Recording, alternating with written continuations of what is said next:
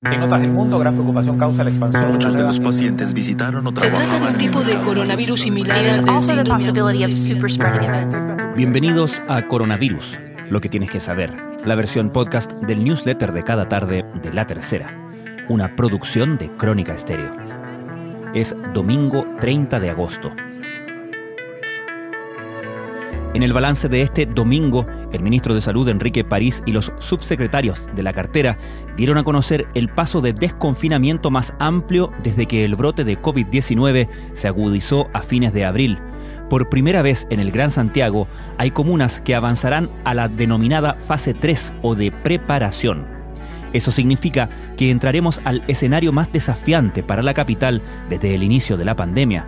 Desde mañana, más de la mitad de la región podrá salir de sus casas de lunes a viernes de 5 de la mañana hasta las 11 de la noche.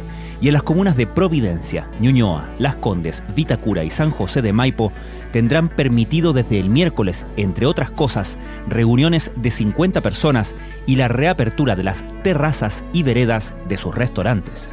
Sin duda, medidas que vienen a poner a prueba la disciplina capitalina y la estabilidad de las cifras nacionales de contagio que en las últimas semanas se han mantenido en general entre los 1.500 y los 2.500 casos diarios.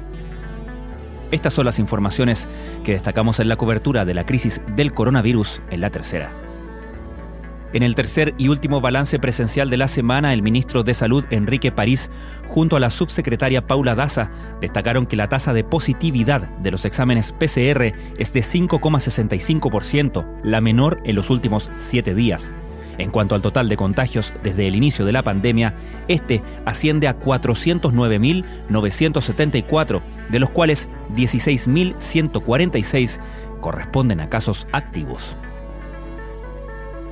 con mucha alegría, según señaló el ministro París, anunció este domingo que las comunas de San José de Maipo, Providencia, Las Condes, Ñuñoa y Vitacura de la región metropolitana y Los Andes y San Felipe, la de Valparaíso, serán las primeras en salir de la etapa de transición y entrar en la de preparación. Estas nuevas medidas regirán desde el próximo miércoles 2 de septiembre al finalizar el toque de queda.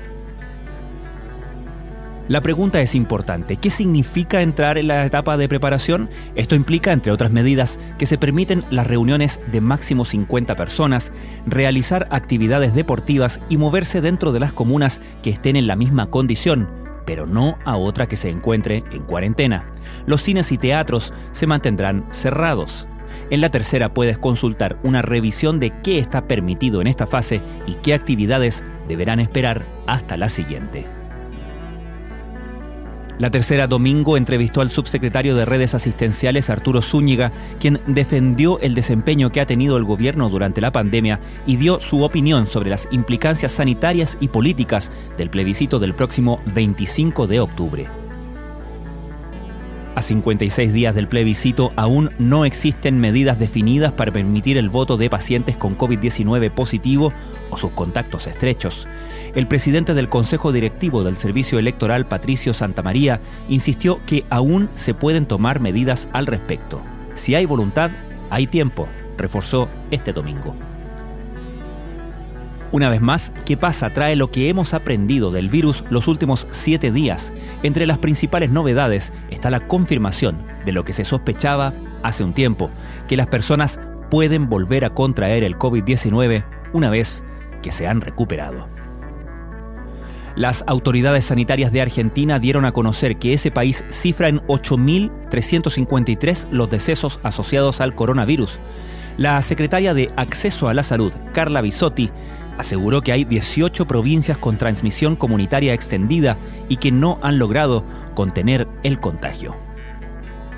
Esto fue Coronavirus, lo que tienes que saber, la versión podcast del newsletter de cada tarde de La Tercera.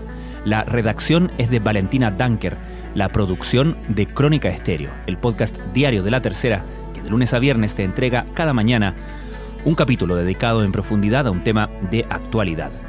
Soy Francisco Aravena. Que tengan muy buenas tardes.